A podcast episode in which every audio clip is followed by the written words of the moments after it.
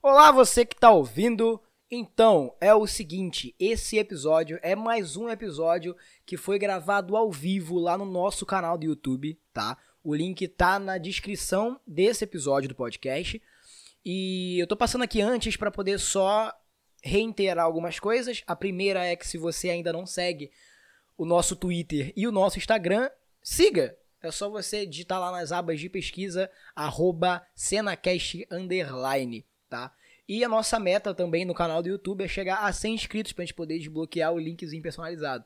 Então, procura aí o link, vamos se inscrever, é de graça e você vai poder acompanhar sempre, vai ficar sabendo quando sair as live streams, quando vão acontecer as gravações ao vivo, ok? Nós conversamos aqui com Ramon Mateus, o vocalista é, principal, né? O cara que descreve as músicas da banda Tem Amor. Foi uma conversa incrível que foi passada ao vivo. Então, fiquem aí com esse episódio. E a gente sempre faz isso aqui, mas eu vou fazer de novo. Cena, solta a vinheta.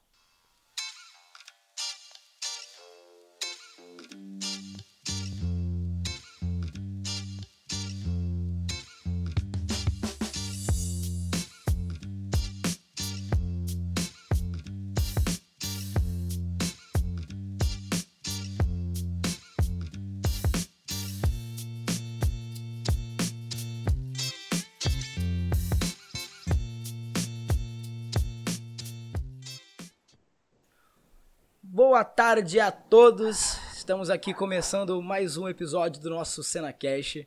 Hoje eu tô aqui com um convidado ilustre, Ramon Matheus. Apresente. -se. Boa tarde a que todos. Que isso, cara. Pô, prazer todo meu. Convidado ilustre que nada.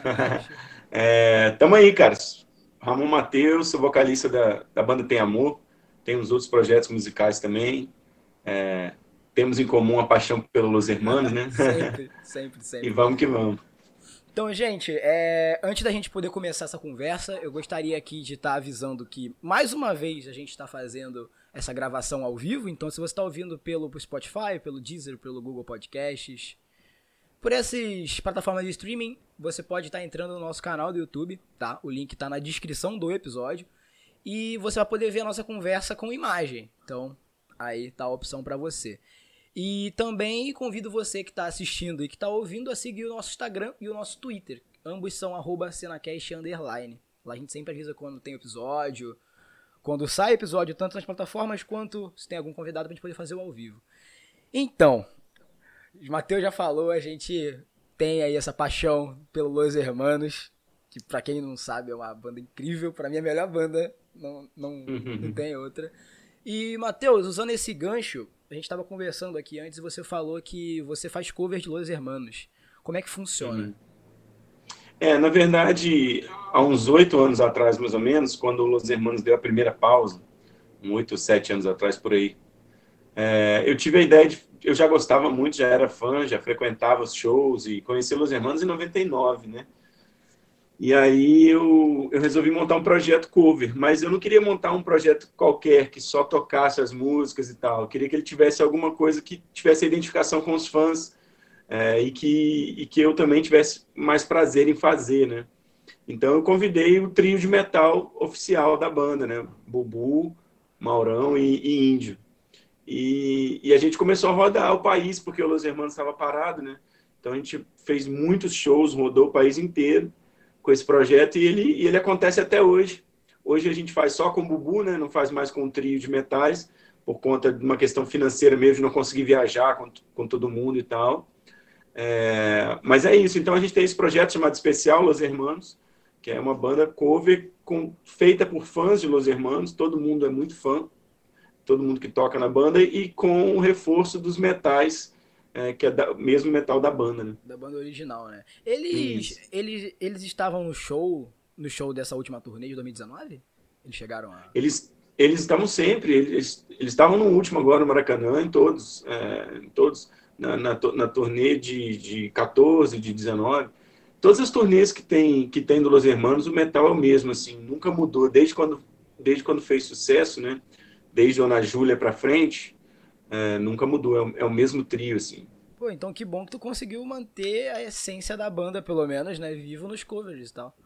É, então, a grande, o grande lance foi esse, foi, foi tentar fazer alguma coisa que não fosse só uma banda tocando Los Hermanos, né? Que tivesse a coisa da energia ali também, né?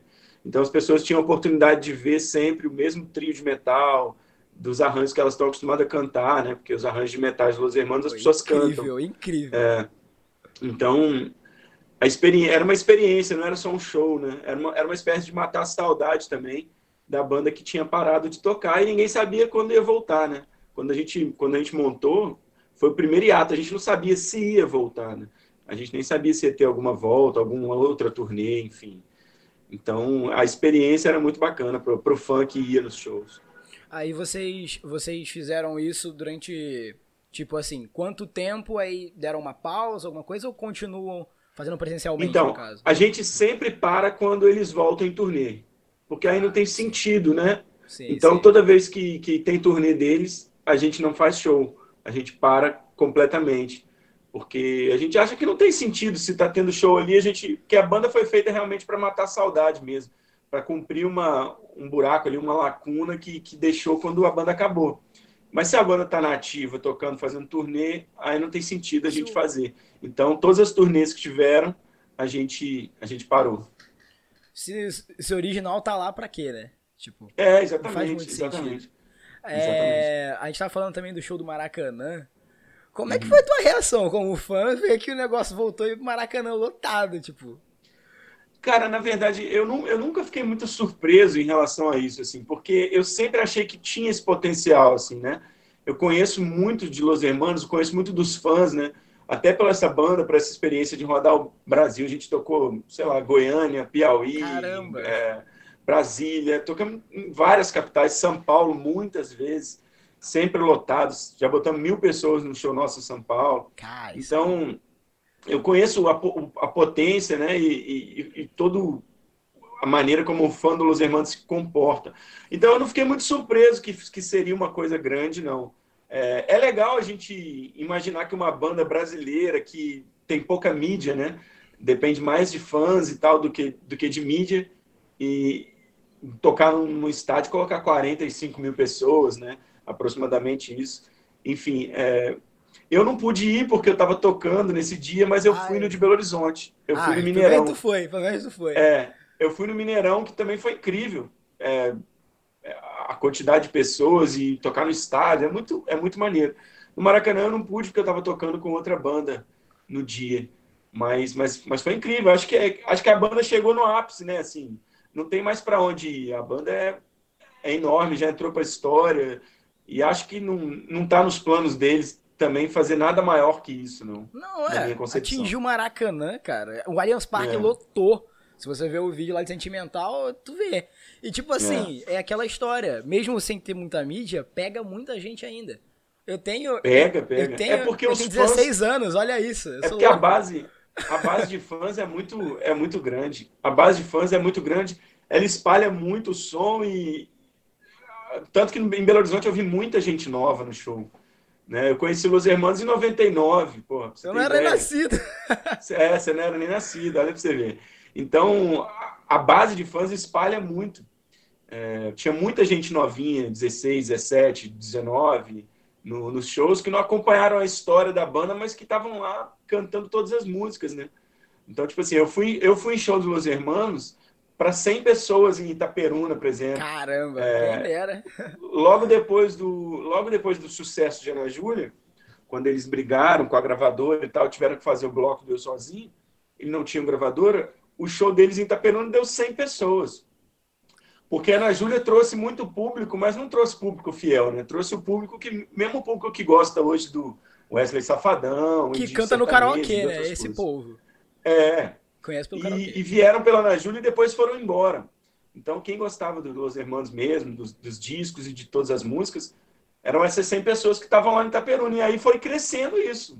Foi começando a vir pessoas que não eram por causa de Ana Júlia, era por conta do trabalho inteiro, né? E que se identificavam com, com os valores que a banda pregava, é com o comportamento da banda, enfim. Incrível. É, esse amor eu tenho passado do meu irmão. Meu irmão é viciado em Los Hermanos também. Ele foi uhum. no show de Belo Horizonte, se eu não me engano. Não, de Belo Horizonte. Ou foi de Belo Horizonte. É, acho que foi sim. E a gente ficou locando. Ele ia comigo no Maracanã, acabou que ele não pôde ir. Eu fui com outro amigo, ele também pirou.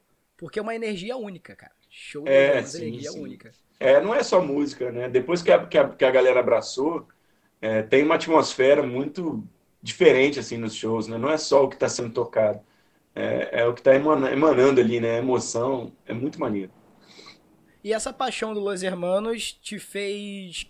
Foi aí que você começou a gostar mais de tocar ou você já tocava antes?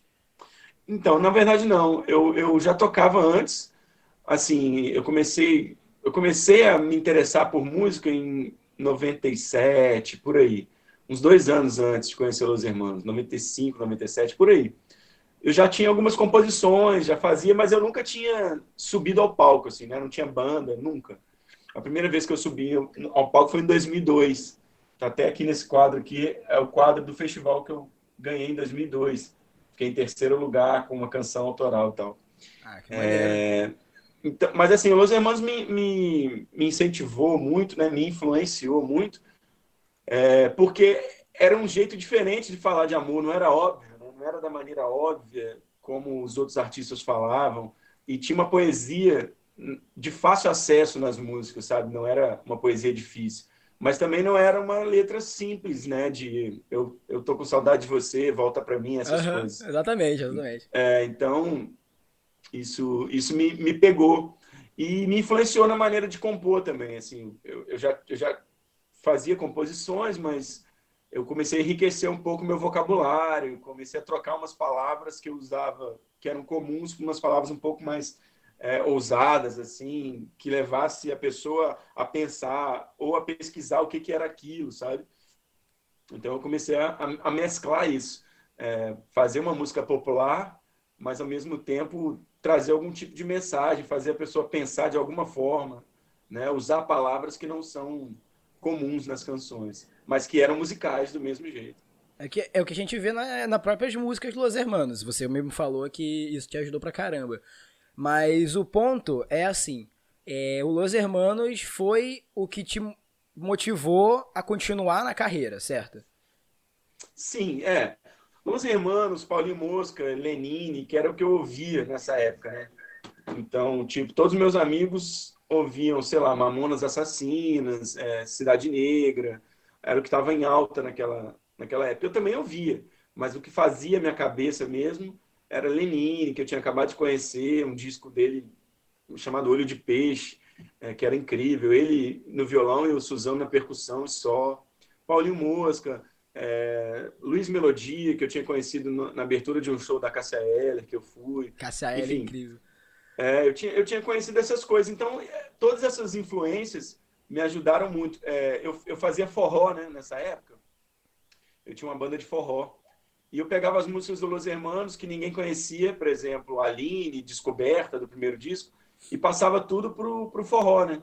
Fazia em shot, então fazia sai, que eu já não te quero. Nossa, nossa, o jogo ao vivo. E com, e com sanfona e triângulo, Nossa, ficava muito legal. Incrível, incrível. E, e, muita gente conheceu Los Hermanos nessa época através da minha banda, porque ninguém conhecia lá do Bs, né? Todo mundo só conhecia na Júlia. E aí perguntava, ah, de quem é essa música? Falei, ah, é do, é do Los Hermanos e tal. Então me, me, me influenciou, me, me motivou a, a fazer alguma coisa parecida, assim, ter minhas músicas cantadas pelas pessoas, mas sem ter aquela preocupação de que eu tenho aqui no Faustão, sabe? Sim, sim. Então, Uma coisa mais é, do povo é, mesmo. Foi mesmo, foi mesmo, foi, foi assim que aconteceu, assim. É esse tipo de influência que eles trouxeram para mim. E você, você hoje, você tem a banda Tem Amor, que tem quantos anos, mais ou menos? o projeto? A Tem Amor fez quatro anos agora. Quatro anos. É, é. A Tem Amor, com certeza, né? Tem uma, tem uma certa essência do Los Hermanos, diria até pelas letras, pelo que eu... É, é aquilo que eu te falei. É, depois que eu conheci essa maneira, que não é só Los Hermanos, né? O Paulinho Mosca e o Lenin também fazem muito isso. Essa maneira de falar de amor de um, de um outro modo, é, eu comecei a compor assim, né? Então, tipo assim, tem essa influência de poder trabalhar um pouco mais as canções, as letras. É, talvez eu acho que Tem Amor é um pouco mais popular do que Los Hermanos, né? A gente ainda consegue fazer uma coisa que abrange uma galera maior, né? tipo, um pouco mais popular do que Los Hermanos faz nos dias de hoje. E mas sim, sem dúvida tem essa tem essa influência de, de Los Hermanos, de Paulinho Mosca, de Lenine, tem, tem, tem muita essa influência musical dentro do som. Porque eu acho que influência é tudo aquilo que você escuta é influência, assim, né? Tem músicas ali da Tem Amor que, que eu me inspirei ouvindo Luiz Gonzaga. Mas não é que vai soar igual o Luiz Gonzaga. Né? Tem a essência, é que, né? É, é, que me lembra alguma coisa, aí eu, eu, lembro de um acorde, aí depois eu lembro de uma palavra, e aí eu vou lá e faço, sabe? Então, sim, tipo, sim. É, é, a, a, influência, eu acho que é tudo que está à volta, assim. Então, quanto mais você ouve, tudo que você vai ouvindo, você vai canalizando aquilo ali, vai misturando. Então, você vai compondo de acordo com essas influências. Eu, ultimamente, eu tenho ouvido muito Silva, muito é, é, é, muito MPB dessa mais calma, assim, Lineker, sabe? Uhum. Então eu tenho eu tenho feito algumas composições mais calmas, não é imitando nenhum desses artistas, mas fazendo músicas mais calmas, é, em vez de fazer músicas mais agitadas como eu fazia antes. Então é, é um, é um mix daquilo que você está ouvindo com a sua essência mesmo. Eu tenho a minha essência, a minha assinatura na hora de compor, né? Então isso eu não perco, não pelas questões das influências, mas eu mas a influência é nítida de que das coisas que você ouve estão sendo representadas ali. Ela vem, ela vem agregando, agregando, aí acaba isso. ficando incrível, porque isso, isso. você ouve uma música da Tem Amor, você consegue identificar pelo ritmo. Eu ouvindo, eu sei, não, essa aqui é, é a inteira, essa aqui você consegue pelo começo. E isso, isso vai, é muito bom. É muito ela bom. tem umas introduções marcantes, isso muito por culpa da, da banda, porque é a banda que, que arranja, né, que faz os arranjos dessas canções, então, eles deixam, eles, eles são muito talentosos. Então, as canções que eu faço sempre, sempre tem o, o toque deles ali com, com essas introduções marcantes e que, para você ver, é, é, uma marca da Tem Amor, não é uma influência de, de Los Hermanos, por exemplo, porque, por exemplo, o Ébano, baixista, ele não é influenciado por Los Hermanos, ele não ouvia Los Hermanos. Então, é, é, o, Zé, o Zé até que ouve depois que ele entrou para o meu projeto mas antes ele não, antes ele não, não ouvia tanto, né? Sim, então sim. É, é, acabou que juntando as coisas todas, a gente conseguiu dar uma unidade para a banda que é isso que você falou, quando escuta a intro, você fala, ah, pô, essa, né? Reconhece. Agora as letras, todas as letras foi você que fez, é isso? Você que teve a ideia e tal, ou teve alguma coisa com a banda de modo geral? Então, as, le as letras são todas minhas, assim. É, na verdade, tem algumas músicas que são parceria, que, que teve melodias do Ébano, por exemplo, é, algumas que nós três fizemos a melodia e eu coloquei letra depois, mas a letra, a maioria tem sido eu. É, a galera não tem colocado muito letra, eles, eles fazem mais melodia.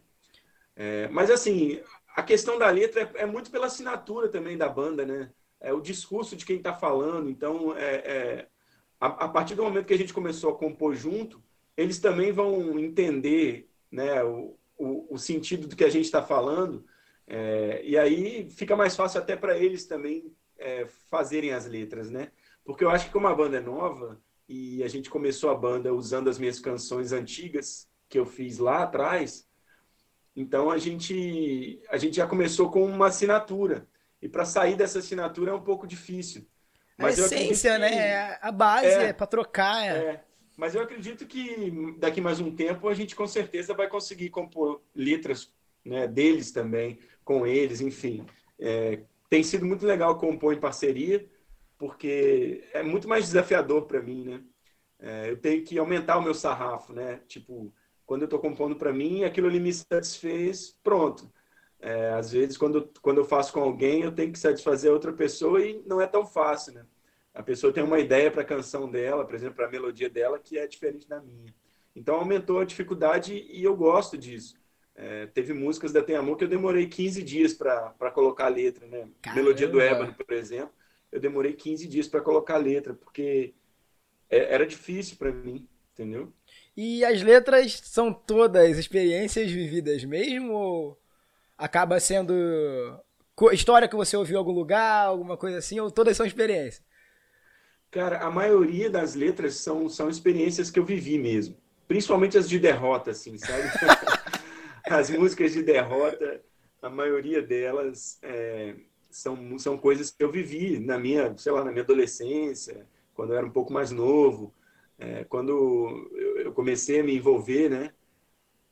E, e, é isso. Acho que acho que a maioria. Mas de um tempo para cá eu também tenho feito muita coisa pensando em outras pessoas e, e a Tem Amor ela tem uma característica muito bacana que a gente faz umas reuniões para definir o tema que a gente vai escrever. Então a gente gosta de, de escrever sobre temas é, específicos. Então, por exemplo, nesse disco novo que vai que vai chegar no final desse ano, a gente está falando sobre depressão, Nossa, sobre boa, empatia, boa, boa, é sobre outras formas do amor é, é, que a gente não falava, né? Não falou no primeiro disco, no segundo. A gente sempre usa muito o amor com humor, né? Dessa vez a gente continua usando o amor com humor, mas a gente resolveu falar de umas coisas um pouco mais sérias também. É, tudo dentro da questão do amor. E isso acaba me fazendo falar de outras pessoas, né? E não só de mim como, como, como a maioria das músicas do primeiro disco, por exemplo, foram situações que aconteceram comigo. E eu escrevia, né? Então, agora eu faço muita coisa pensando na outra pessoa. Assim é bom, aí até acredito eu, né, que fortifica a base. Porque a gente sabe que o amor não é só de um jeito. Tem várias formas Exatamente. de poder mostrar o amor. E como a banda, o nome da banda já diz, tem amor, tem amor em todo lugar. É só você olhar de um jeito diferente. Entendeu? É, exatamente. É porque a nossa preocupação agora é falar dos tipos de amor, né? Porque as pessoas colocam limites, né, no amor. E a gente quer meio que fazer o contrário, porque a gente está vivendo num, num, num, mundo transformado, né? Totalmente transformado. E a gente está nessa luta aí para cada vez mais todo mundo ter direito de ser feliz da maneira que quiser, né? Todo mundo fazer da vida aquilo que achar melhor, sem que a gente fique julgando. E, e a gente cobra um pouco mais de atenção, sabe? De empatia para as outras pessoas. É, não é prestar atenção só naquilo que você ama, né? É prestar atenção naquilo que, que as outras pessoas amam também, né? E, e, e na situação que elas se encontram. Muito, essa questão da depressão, por exemplo, a gente precisa ficar um pouco mais atento às pessoas que estão à nossa volta, né? Às vezes tem um amigo seu ali sorrindo, feliz da vida contigo, tomando cerveja, mas quando ele chega em casa, ele está na, na pior, né? Exatamente. Então a gente precisa de uma, de uma lupa nisso aí para tentar entender o que está acontecendo com as pessoas e tal, e, e, ter mais empatia, pensar mais nas pessoas, é, ser mais profundo nessa questão desse amor, assim. Né? Tirar também um pouco dessa, dessa imagem, ainda mais, é, eu vejo pelo menos, é que tem muitos homens que ouvem até amor, né? É, e até acaba desconstruindo essa imagem de que o homem tem que ser sempre o durão e tal esse disco provavelmente, acredito eu, né, que vai acontecer isso. Exatamente, exatamente. É, esse, esse disco é, é muito sobre isso. É, a gente tem essa postura da banda de, de dizer um basta para o machismo e para o preconceito, racismo, todas essas questões, porque todas essas questões envolvem amor. Então, a nossa banda é uma banda que fala de amor. Ela não fala de amor só de, de, de um amor, de um tipo de amor. Não é nossa intenção, porque a gente sabe que o amor é muito abrangente. Sim. Então, essa questão do machismo, do feminismo, do, dessas coisas todas, a gente tenta, pelo menos, dar a nossa contribuição é, dentro daquilo que a gente consegue falar, né? dentro daquilo que a gente tem conhecimento para falar. É, tem uma música, por exemplo, que a gente fez no disco anexo, chamada Como Você, Incrível. que é uma música que fala um pouco sobre o poder feminino, mesmo a gente não sendo o lugar de fala da questão. A gente quer muito que essa música seja gravada, por exemplo, por uma mulher. A gente queria muito botar essa música no disco e sendo cantada por uma mulher. É, porque a nossa contribuição é, é entender a, a, questão sobre a nossa ótica assim, e falar sobre isso. Muitas vezes a gente pode. É, as pessoas podem entender que a gente está usando um, lugar de fala que não é nosso. Né?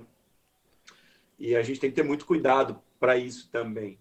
Mas é, uma, é, é, é expor uma opinião e, e, querer que o mundo esteja sempre melhor nessa questão do amor. Né? Tipo, a gente não pode ficar se prendendo a coisas que só nos afastam. Né? Sim, e ouvindo as músicas, né, a gente tem como, pelo menos eu analisando as letras, lendo, você facilmente consegue converter é, não sei se vai ficar muito claro, converter uhum. de homem para mulher. No caso, para um homem gay, por exemplo, você consegue muito bem cantar as músicas uhum. da Tem Amor para um outro uhum. homem sem problema. E eu acho Sim. que, mesmo que. Não sei se isso foi intencional.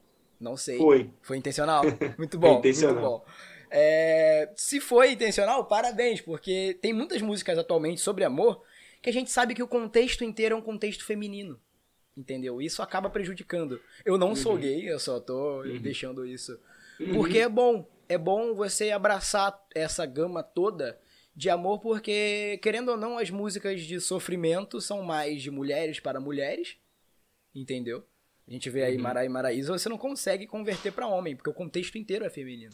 Exatamente. Isso é uma preocupação muito grande nossa, até nos nossos clipes e nos nossos, enfim. A gente vai lançar um lyric vídeo agora de uma de uma música nossa e a gente na hora de falar para a menina que estava fazendo as artes, tá, falou, olha, a gente não quer que você define nenhum tipo de gênero na ilustração. Boa, boa. Porque é uma preocupação nossa justamente pelas causas que a gente abraça. Não adianta eu falar que, que lutar contra os preconceitos e tal e ficar fazendo só música tipo, tô com saudade dela, não sei o que ela dele, ou só dele também, sabe? Sim, então, sim. É, é, as nossas músicas, se você reparar bem, elas não têm gênero. Você canta é, sem, sem gênero. Quando eu falo anexa seu corpo no meu, ativa meu modo avião, eu posso estar falando para quem eu quiser. A própria música também. inteira, se você vê Sim. o tom da voz do inteira, não sai o ar. É isso que eu fiquei. Cara, que interessante. Exatamente. O, o, o inteira ainda não entra nesse, muito nesse contexto, apesar de soar bem, porque são músicas que eu fiz lá atrás. Não, mesmo, mas mesmo antigas, sendo antiga, a entonação ah. do ar eu não ouço. Parece inteiro, entendeu? E você consegue é. complementar cantando com o que você quiser. É. O Chega, por exemplo, é uma canção que, que você fala qualquer, qualquer pessoa, né? Eu vou fazer da minha vida um carnaval. É sempre falando da pessoa mesmo, né? Eu e você, é sempre eu e você.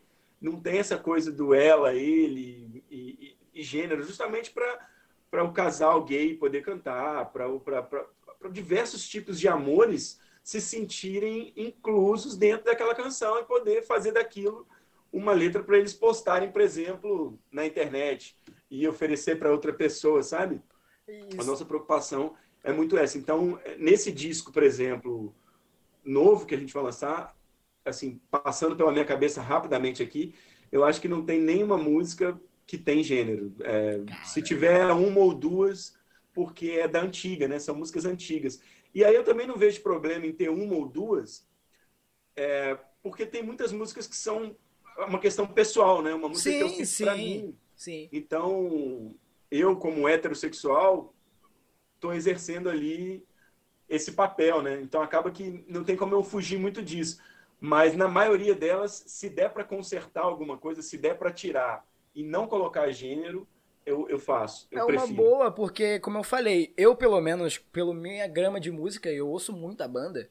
Eu ouço desde forró até MC Pose, eu ouço de tudo. Eu sou muito eclético uhum. com música, eu gosto de muita coisa. Você tem. É, eu vejo pouco. Eu acho que o único que eu consegui ver assim foi a Tem Amor agora.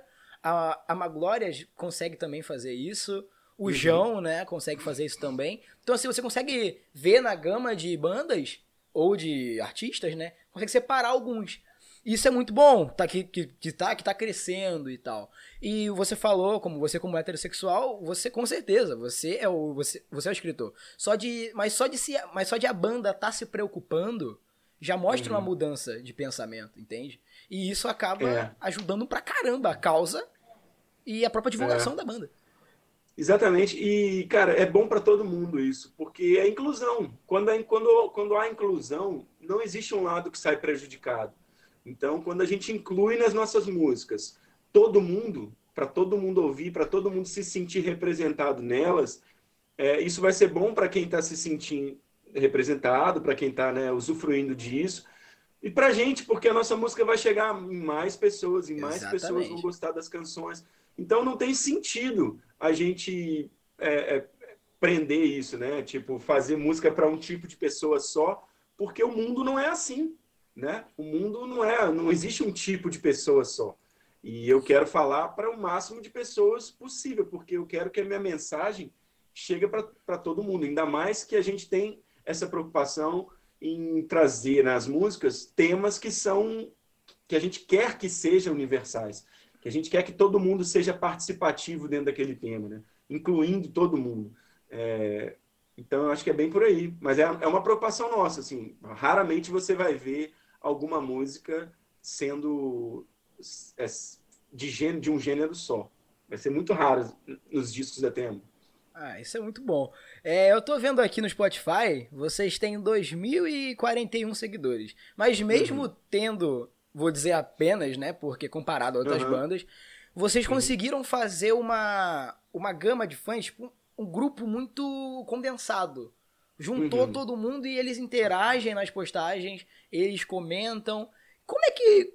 O que, o que você acha que você acertou e o que você poderia melhorar nesse quesito? De fazer a, a, a fanbase, né? Mesmo que uhum. é pequena, ficar tão junta da banda assim, tão próxima. Cara, a gente, a gente, isso eu falo a gente mesmo porque é uma coisa que a gente dis, discute muito isso. Eu e a Banizé. A nossa preocupação inicial era o seguinte: é, não é fácil fazer sucesso, né, no Brasil. Nunca vai Definitivamente. ser. Definitivamente. É. E a gente nunca vislumbrou é, fazer sucesso de uma hora para outra. Porque toda banda que faz isso desiste no meio do caminho, né? Porque é muito difícil, a pessoa fica frustrada ali com um ano, dois anos de banda, fazendo um trabalho bonito, com músicas foda, e não consegue fazer nada, ela desiste. Ela fala, ah, não, vou desistir. A gente foi pelo caminho contrário. A gente acha que se a gente tem 10 fãs, a gente tem que tratar esses 10 fãs como se fosse um milhão. A gente tem que fazer para esses 10 fãs o melhor. A gente tem que entregar para ele um vídeo em HD, em alta qualidade, com músicas ótimas, com um site ótimo, com um Instagram bem cuidado, atendendo, respondendo ao que ele pergunta, é, tentando atender ao máximo aquilo que ele quer com a banda e, e, e tentando fazer da vida dele uma vida melhor ouvindo a nossa banda, né? participando das nossas coisas. Então, esse pensamento vem desde o primeiro disco, assim, desde, desde quando a gente terminou o primeiro disco, a gente botou na cabeça que a gente não tinha preocupação em ficar famoso ou que atingir um milhão de pessoas rapidamente. Mas não é uma coisa que a gente não queira. A gente quer isso. A gente quer muito ter um milhão de seguidores, né? Quem não quer, né? Quer... Hã? Quem é, não quer? Exatamente, porque a gente acha que isso é a consequência de um trabalho bem feito. Então, eu acho que o nosso trabalho está sendo muito bem feito pautado nisso. Tipo assim, se a gente tem 100 fãs, a gente vai. Porque a gente fica 10 anos tocando para 100 fãs. Mas esses 100 fãs a gente não vai deixar um embora, sabe? É, esse é o nosso pensamento. A gente quer que se fique com a gente 100 até o final, vai ficar 100. A gente não quer que ninguém vá embora. Então isso faz com que as pessoas se sintam parte de tudo. Porque são parte de tudo. Quando a gente faz uma live, por exemplo, como a gente fez domingo, é, uma live paga, no, no, no, Google, aqui, né, na, na mesma plataforma sim, que você está usando, para poder arrecadar fundos para um disco. E nesse disco, todo mundo quer participar da live para poder, para poder ajudar. ajudar. E a gente arrecadou uma grana que a gente não arrecadaria em três shows, sabe? Caramba, então, isso é muito bom, é, cara. A gente acha incrível isso. Então, eles são parte total disso. Todo mundo que, que, que, participa, que comenta, que compartilha um post, que faz uma página homenageando a gente, que faz um, sabe? Então, é, é a gente está muito feliz de ser, igual você falou, uma banda de estrutura muito pequena, muito pequena. As, as no, a nossa banda é uma banda completamente iniciante, do ponto de vista de que a gente tem números muito pequenos, né? Os Sim. ouvintes no Spotify são poucos. A gente ainda nem tem 10 mil no Instagram, ainda não podemos nem colocar aquele link. Eu comentei isso hoje, eu fiquei decepcionado porque eu não poderia fazer isso também. É, não podemos nem, nem, nem botar o link ainda.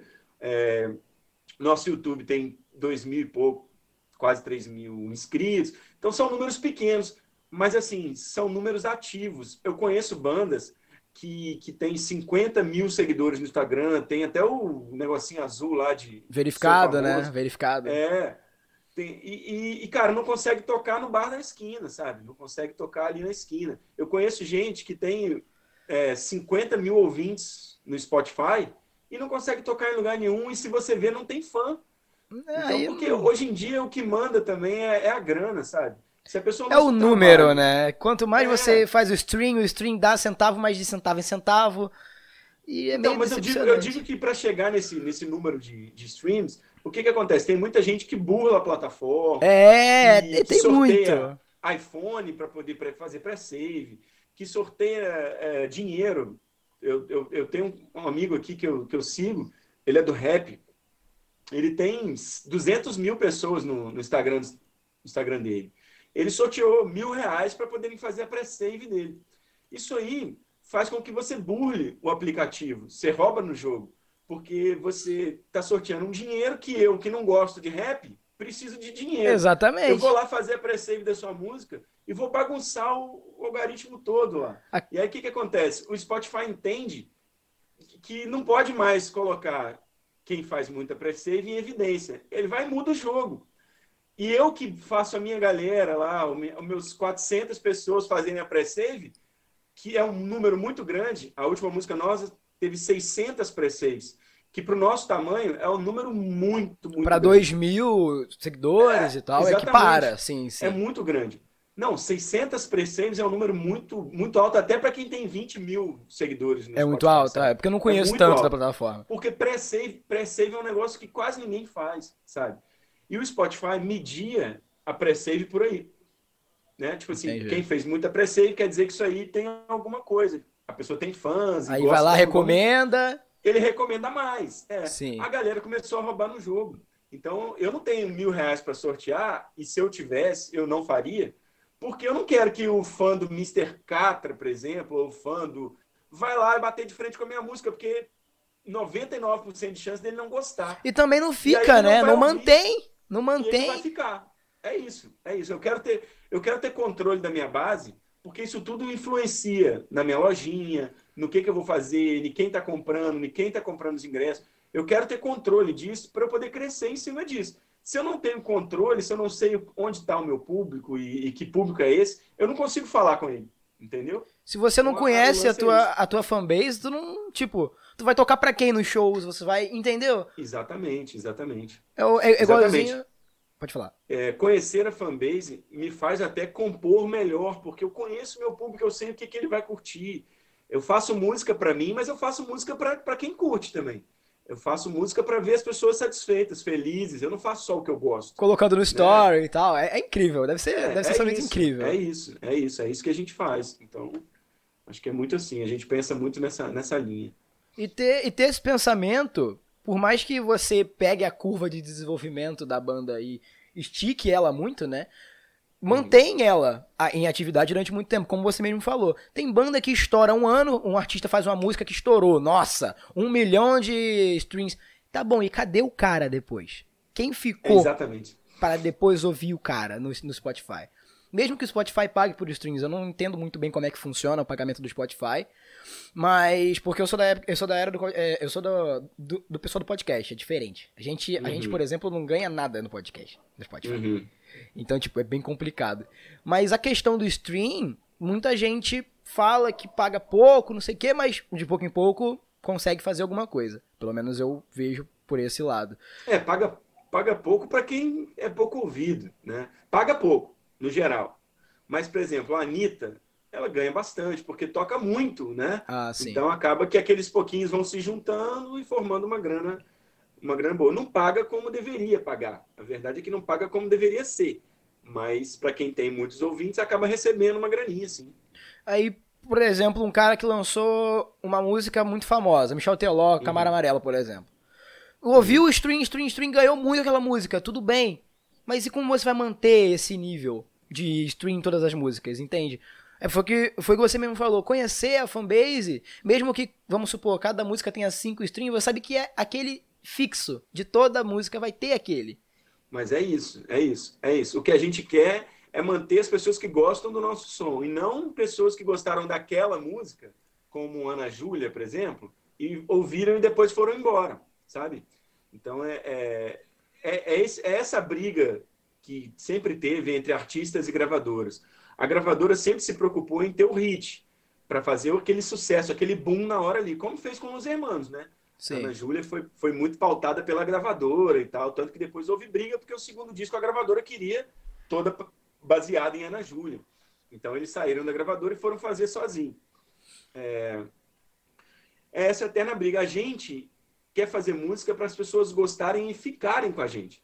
A gente tem a preocupação em fazer um som popular para atingir o maior número de pessoas, e eu acho que é um som popular, é, mas a gente quer falar para um nicho, para um público que, que gosta daquilo ali. Porque não adianta eu querer abraçar o mundo, porque eu posso fazer a musa do verão, abraçar todo mundo, e daqui a 10 anos eu estar tá respondendo ainda sobre a musa do verão. E é. é uma coisa que a gente não quer. Entendeu? Tem um exemplo até da própria Ana Vilela, ela comentou no Twitter, não sei se você acompanha, se você uhum. viu, que só conhece ela pela, entendeu? Uhum. Por, por trembala. Então, tipo assim, uhum. ah lá, a Ana Vilela da, trembala, ah lá, os irmãos da Ana Júlia. Então, tipo assim, uhum. perde um pouco do sentido. E, já que a gente tá nesse gancho de música mais hitizada e tal, a Tem Amor tem alguma Ana Júlia, na sua opinião? Cara, acho que não. Forte como Ana Júlia, assim, popular. Né? Eu acho que o que mais se aproxima seria Chega, talvez. Né? Que tem uma pegada bem popular, mas eu não sei se o assunto seria tão popular como Ana Júlia.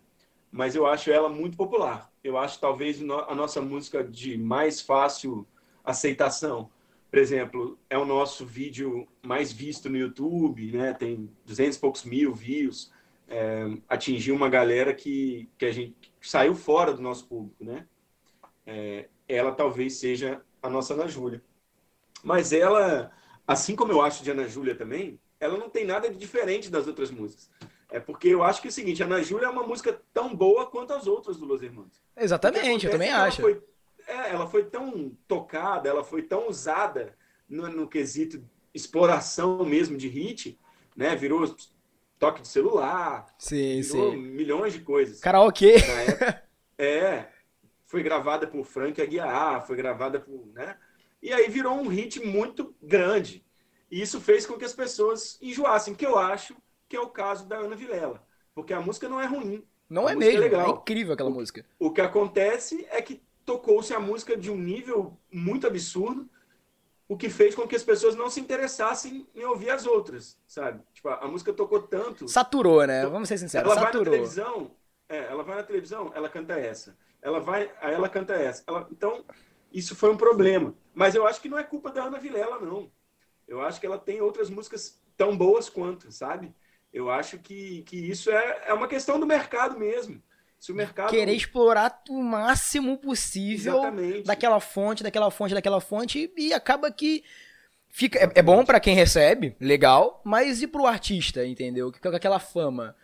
Então, tipo assim, é uma coisa meio. Dece... Na minha opinião, pelo menos, uma coisa meio decepcionante, porque você acaba tirando tanta coisa boa, cara. Olha, olha é. as músicas dos Hermanos, como por exemplo, o pessoal não, mas, não ouve. Mas o que, que eu te falo em relação a isso? Isso aí é, ratifica muito tudo aquilo que eu falei. É, o Los Hermanos, quando fez Ana Júlia, as gravadoras quiseram fazer com Los Hermanos a mesma coisa que fizeram com Trem Bala, por exemplo. Né? Ela foi o, hit do momento e tem aquele público que só escuta os hits do momento. A playlist deles é, na época era Ana Júlia, aí depois vinha Frank Aguiar, aí depois vinha... Então, tipo assim, era todo mundo que estava no, no topo naquela época de Ana Júlia, né? Então, é, é, tem, esse público é muito grande. É o público da televisão, né? O público que, que, que gosta de. Né? que assiste a Globo, que assiste todos os programas musicais. É o popular que a gente fala, né? Esse público, ele não vai se interessar pelas outras músicas do artista. Ele vai se interessar pelos outros hits. Então, ele conhece a melhor da Marília Mendonça, ele conhece a melhor do Wesley Safadão, ele conhece a melhor do Jorge Mateus, a melhor do MC Kevinho, a melhor. Aí quando ele faz a festa dele na casa dele, ele coloca essas melhores. Ele não coloca, ele não conhece as músicas, as outras músicas da banda. Ele, ele conhece apenas aquelas que tocou na televisão, que tocou no rádio. Então, quando Los Hermanos percebeu que isso ia acontecer, isso, imagino eu, tirando a dependência, né, a independência da banda e deixando a banda dependente, eles se recolheram e miraram um nicho de pessoas que vão ouvir as outras canções que é a mesma coisa que a gente fez agora. O nosso público, ele conhece todas as nossas músicas, ele não conhece uma só. E eu concordo. E o, e o nosso público conhece todas as músicas do Silva, do Rubel, do Los Hermanos, né, do Lineker. Ele, ele, ele escuta todas, ele não escuta uma só. Quando, tocar, quando a gente tocar uma música no show, eles vão saber cantar. Então, o pessoal fica muito impressionado com a gente, por exemplo, quando a gente vai tocar em São Paulo, é, porque a gente é uma banda do Rio, E quando a gente chega em São Paulo faz um show lá para, sei lá, 200 pessoas, as pessoas cantam todas as músicas, do início ao fim. Né? Mesmo que sejam ali 50 pessoas cantando todas, mas são 50 pessoas cantando todas. Que gravam né? todas as músicas. Então, tipo, para ver, ver, como marcou as pessoas a música. Exatamente. Então, esse é o nosso orgulho, para te falar a verdade. A gente tem orgulho de saber que as pessoas vão vir e não vão escutar só Chega. Elas vão escutar Chega, elas vão ouvir Sapo Encantado, vão ouvir inteira. Agora estão ouvindo a gente junto e, e, e vão ouvindo as músicas novas. E, e, é isso que a gente quer, porque a gente quer formar um público que realmente a gente compra o nosso barulho, né? Que a gente possa contar com eles, independente se a gente vai ter 100 pessoas ou um milhão de pessoas. Então a gente tenta manter isso. Eu acho que é o que não aconteceu com a Ana Vilela, com, sei lá, com o Felipe Dilon, com essas pessoas. Eu nem digo que as outras músicas eram ruins, eram ruins, não. Eu já ouvi outras coisas da Ana Vilela e eu acho coisas boas também. É, mas, mas tem muito artista que fica com uma música só, muito por isso, assim, porque ele deixa acontecer essa coisa de querer falar para todo mundo ao mesmo tempo. Aí não sabe? rola. Acaba que o pessoal te e é ouve, é mas não te leva em consideração, né? É. Hoje é. em dia, com, com a democratização né, de, do áudio, assim, de você poder ouvir o que você quer a hora que você quiser, você não precisa mais ouvir músicas de outros artistas no rádio igual você fazia. Antes eu queria ouvir uma música, eu sou do tempo do rádio, ouvi muito, muita rádio. Então, quando eu queria ouvir uma música que eu, que eu gostava, eu sabia que ia passar na programação, eu tinha que ouvir 10 que eu não gostava para ouvir a que eu gostava. Entendeu? Hoje, como democratizou isso, então as, as pessoas só escutam o que elas querem. Elas não escutam coisas que elas não gostam. Então, a gente tem que estar atento ao nosso público para que ele possa estar tá sempre ouvindo a gente, gostando daquilo que a gente está fazendo. Porque se a gente tiver só uma música, talvez a gente fique de fora da playlist do cara lá que não quer ouvir outras coisas parecidas. É, e acaba pegando outros, dentro do assunto amor, outras vertentes. Como. Acho que foi. Eu não lembro o nome, acho que foi duas, né? Duas? Calma uhum. aí. É, não, duas. foi duas mesmo, é. Que pegou uma questão de. Eu acho que é duas o nome, me desculpa, perdi. Que, que uhum. pegou sobre a questão da amante, né? De, do cara querer viver com duas, com duas mulheres. É, então, na, na verdade, essa canção não, brinca não era, com essa questão. Não era pra amante, eu entendo, eu entendo. Mas olhando a primeira vez, tu ouve, é. tipo, caramba. É, essa questão, é, essa canção é uma canção antiga, que é uma brincadeira que eu fiz com a minha esposa, que é o seguinte: toda vez que eu chegava de show, ela ficava perguntando se eu tinha sido assediado e tal. ah, não, mas alguma menina falou com você e tal. E e eu ficava sempre respondendo a mesma coisa, não, pô, não sei o que e tal. É, as meninas vêm conversar, é assim mesmo, é a profissão. Até que um dia eu brinquei com ela e fiz essa música. Falei, ó, fiz uma música para você, vem cá que eu vou te mostrar. Era, na verdade, para brincar com ela que, que, que ela não precisava ficar preocupada, né? Que eu só ia dividir ela com a música. Incrível então eu começo letra, gente. A, a, a, letra falando como se fosse um amante, né? Que eu me apaixonei Sim. por duas, que eu queria viver com as duas, e tal. E no final eu revelo, não, tô falando eu, minha música e você. A, a música é a outra. A, a três. É... Então tem essa brincadeira com homenagem a Troar e tal. É, é, mas é uma música engraçada que, que no show, as pessoas que não conhecem, muita gente fica puta, assim, né? E, e, e fazem, fazem cara feia, ameaça até ir embora do show. E aí quando a gente revela, a pessoa respira e ri. Mas é porque a música foi feita para causar isso, né? Tipo, é uma brincadeira. E consegue, sendo bem sincero. Consegue muito. Porque a primeira que você ouve, você fica tipo assim, não, não, tem que ouvir de novo. parece primeiro que é uma amante, depois parece que é um trisal. E acaba que é. realmente é um trisal, só que não do jeito só que, tá pensando. Exatamente. Muito bom, muito bom. Você, você falou muito de show, né? Qual foi assim? Vocês já fizeram shows e tal, até pelo Spotify, a Bill mostra as fotos. É, qual foi o show que mais marcou? Tipo, tem algum show da Tem Amor que você mais. Caraca, esse show aqui. Tem, tem. O que acontece? Pra gente, eu acredito que essa pergunta, cada um vai responder uma. Vai ter uma resposta. Porque depende da emoção de cada um, né? Pra mim, um show que marcou muito foi em São Paulo, no Cine Joia, quando a gente foi tocar pela primeira vez. A gente nunca tinha ido em São Paulo, então a gente não sabia se a tinha pessoas né? que que gostavam, que ouviam, a gente não acreditava nisso. E a gente foi tocar no Cine Joia e a gente tocou a nossa canção, a gente abriu um show e, to e tocamos as nossas canções. E cantando a primeira canção já, que era Tem Amor, que era a música que abriu o show, é, eu tomei coragem e falei, ah, vocês agora no refrão. E deixei a galera cantar. E assim, foi ensurdecedor.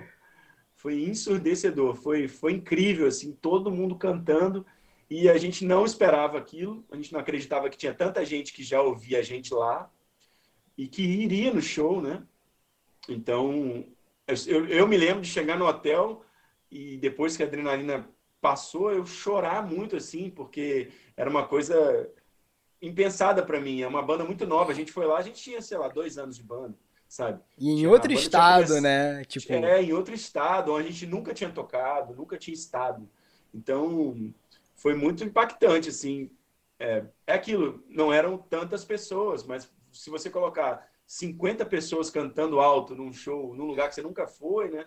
Já te impressiona um pouco, ainda mais com a dificuldade que, que as músicas estão de chegar nas pessoas justamente por essa democratização é, da maneira de ouvir música e tal. Mas eu acho que esse, para mim, é, foi, foi o dia que eu fiquei assim, impressionado e me deu motivação para. Pô, e para ser o primeiro, o primeiro show fora, né, que você falou. Do Rio. Não, não foi o primeiro show fora. Foi o primeiro show em São Paulo. Ah, o primeiro show. A gente já tinha, a gente já tinha feito um em volta redonda antes desse. Um primeiro show numa porque, assim, paulista consome muita música. Carioca também e tal, mas a gente sabe que São Paulo. É, São Paulo São consome Paulo... muito mais arte no modo geral. Sim, sim, sim. Então, tipo assim, para você, num estado que consome muito, consequentemente tem uma gama de artista muito grande. Então, assim, acredito eu que pra pessoa escolher ir para aquele show, ela teve muitas outras oportunidades de ir em outros.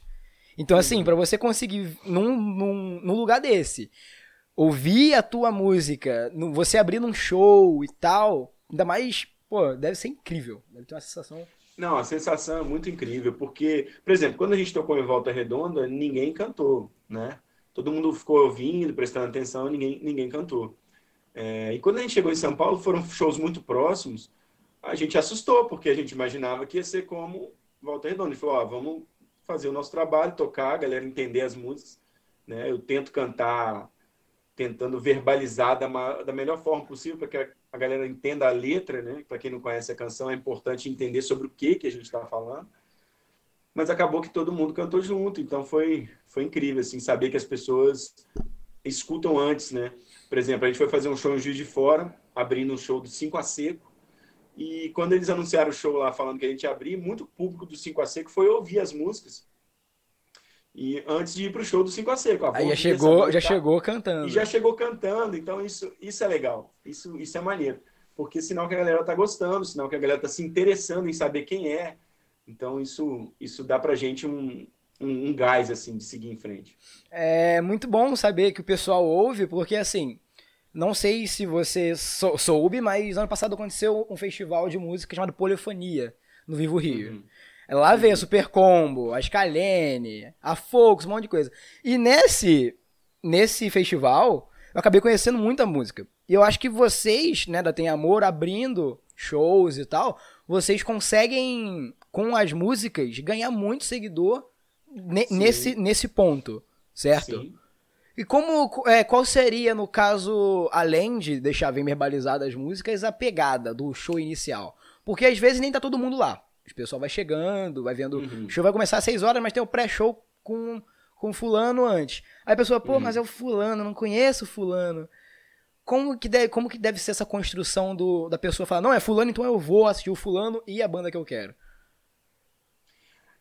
Cara, não tem uma fórmula, eu acho, sabe? Mas eu acho que a primeira, a primeira coisa que eu, que eu acredito que funcione em termos de abertura de show é uma banda ter a ver com a outra, sabe? Esse é o, o princípio básico, porque eu já vi cada abertura de show estranha, assim. Às vezes o cara tem uma banda famosa, né? É de uma banda famosa, e ele tem um amigo que toca numa outra banda e ele quer botar um amigo para abrir. Só que um som não conecta com o outro, sabe? Então acaba que o efeito, o efeito pode ser o contrário, sabe? Tipo, em vez de fazer bem para a pessoa, vai fazer mal, porque aquele nicho ali não tem nada a ver. Então, uma das preocupações da Tem Amor é sempre abrir shows de, de públicos que sejam interessados em música. Caso do exemplo que eu dei agora do 5 a Seco. Né? Você abre um show do 5 a Seco, você vai abrir um show para um público de uma banda interessada. Que, já tem aquele pegada do amor, da paixão. Já, isso, que tem o mesmo tipo de som. E que as pessoas são fiéis, né? E vão. É, é isso que, que interessa para gente. Então, a maioria do público que a gente conquistou foi abrindo shows, assim. A gente abriu Engenheiros do Havaí, né? O Humberto Gessinger, não, Incrível também, incrível também. Abrimos é, Cinco a Seco, abrimos a banda mais bonita da cidade. Outra banda incrível. É, todas essas bandas que têm a ver com a gente. E abrimos muitos shows do especial Los Hermanos, que é a minha banda cover de Los Hermanos, que também trouxe muita gente, porque as pessoas chegavam cedo e sempre acompanhavam o show de abertura, e aí aprendiam a música, né? Então é, é tão engraçado isso, e a gente tem, tem tão bem essa, esse rastreamento do nosso público, que hoje a gente reconhece nas pessoas e, ela, e sabe de onde elas vieram. Então, eu, tenho, exemplo, eu, posso, eu posso citar nomes, por exemplo, ó, a Juliana Brunner é uma fã nossa, ela veio do Suricato. Ela conheceu a gente porque no jornal saiu que uma banda ia fazer um show e ia ter participação do Rodrigo Suricato, que na época era o nosso produtor. E aí ela falou: ah, onde, onde tem Suricato eu vou, porque ela é muito fã dele. Ela foi lá e conheceu a gente. E aí ela passou a ser a nossa fã incrível. Foi em todos os shows, ajudou a divulgar a gente pra caramba. Aí na banda mais bonita da cidade tem a Bea e a Raíssa. Caramba. Que eu me lembro perfeitamente como se fosse hoje. Elas falando, pô, a gente veio de Cabo Frio para assistir o show da banda mais bonita da cidade aqui no Rio, e a gente está apaixonado pelo som de vocês. Quer dizer, elas estavam na live agora de domingo, ajudando a gente a trazer um disco novo para o mundo, entendeu? Então a gente rouba público, no bom sentido, é, de bandas que a gente acha que tem a ver com a gente. Eu acho que isso é o grande lance, é, é um nicho, né? Não adianta eu abrir o show do Wesley Safadão, sabe? Não vai. É, às, às vezes a, até pode vir mas é bem mais difícil, né? Eu é acredito, é, do que. Pode até vir. É, é igual eu falei, chega uma música popular. Né? Se ela fosse tocada de maneira sertaneja, por exemplo, por um artista sertanejo, eu tenho certeza que ela vingaria. É, então pode vir alguém. Mas não é a mesma coisa de que você trazer gente para ouvir o seu disco inteiro, para comprar o barulho da sua banda, sabe? É, e vocês, então... pelo que você está me falando, eu realmente acredito, né? Tipo, é visível, vocês querem o pessoal que escuta, que mantém, porque um, um, quem é um artista se ele não pode tocar para ninguém? Não, não é nada, é, entendeu? É exatamente. A nossa preocupação não é tocar para quantidade, é, é tocar para qualidade mesmo. É, é, você vai tocar para 200 pessoas, mas você vai ver 200 pessoas felizes, é incrível. É muito melhor do que tocar para um milhão e só 20 tá te ouvindo, sabe? É, assim, minha opinião, não é a opinião da banda, essa é a minha sim, opinião. Sim, sim. Mas, mas eu acredito nisso. É, eu acho que a gente se a gente for crescendo os, os públicos ao pouquinho, um pouquinho, um pouquinho, é, eu acredito que a gente consegue chegar num, num número bom de fãs, de, de, pessoas consumindo, que a gente vai poder ficar orgulhoso do trabalho, sabe? Não é ficar mirando aí toda hora uma gravadora e um, e um, e um hit e não sei o quê. Eu acho que a gente está fazendo o trabalho certo. E eu já, eu já fui um cara que pensei o contrário disso, sabe? Eu já, eu já quis ser o cara que faria o hit do momento ali e explodir aparecer no Faustão, sabe? É, eu já pensei dessa Caramba, forma. Caramba, só que acabou que mudou, né? É, é isso. Porque a gente vai amadurecendo, a gente vai entendendo que o sucesso passa a ter outro sentido, assim, sabe? É, você vai entendendo que. E depois de você ver também muitos artistas que já foram no Faustão e hoje não conseguem tocar em lugar nenhum, sabe? Não, não tem público, não ninguém se interessa pelos que, pelos que eles fazem, né? Então você vai aprendendo que não é só isso. Você tem que, você tem que ser de verdade, sabe? Você tem que trazer alguma coisa que. É escolher que... entre, né, tipo, número e. Sei lá, relevância. Não, relevância momentânea e relevância dentro isso, de um e Principalmente, círculo. cara, que te satisfaça internamente, sabe? Porque eu tenho certeza que tem muitos artistas que vão no Faustão, mas que eles não estão satisfeitos com a música, assim, como, por exemplo, eu estou agora nesse momento satisfeito com o som que eu faço com a Tem Amor e que a galera faz. É, tem a satisfação pessoal também, sabe? Tipo, depois você vai desagarrando de, de, de coisas como fama, dinheiro e, e estar no, nas festas do Multishow, sabe assim? Uhum, uhum. Quando você é mais novo, quando você é mais novo, você se liga nisso, você fala, pô, queria muito estar ali na festa com o cara do Jota Quest, com com o negócio. Às vezes nem eles queriam estar lá, eles estão lá só por causa da, da produtora que mandou alguma coisa é, assim. Então, enfim, depois você vai vendo que isso aí não tem nada a ver, você vai... É amadurecimento mesmo. Tem gente que amadurece mais cedo, já, já tem esse pensamento desde cedo, e tem gente que, no meu, como no meu caso, que demorou um pouco, que teve que apanhar na estrada, entender, para ir amadurecendo. E não acho isso ruim, nenhum das, das duas coisas também, não. Acho que faz parte da gente mesmo, né? Do, do modo como cada um vive, enfim. Você falou que você está já apanhando na estrada há muito tempo e tal. Quando, com que idade mais ou menos você começou a tocar, assim, fazer show, uhum. essas coisas? Então, foi, foi esse quadrinho que eu te mostrei que eu guardo aqui com o maior carinho. Não sei se dá para você ver aqui, Dá sim, tá dá sim. Aqui. Tá escrito aqui, ó, inscrições gratuitas com uma fita cassete, até três músicas e dez cópias de cada letra. Quer dizer, Caramba. isso foi em 2002.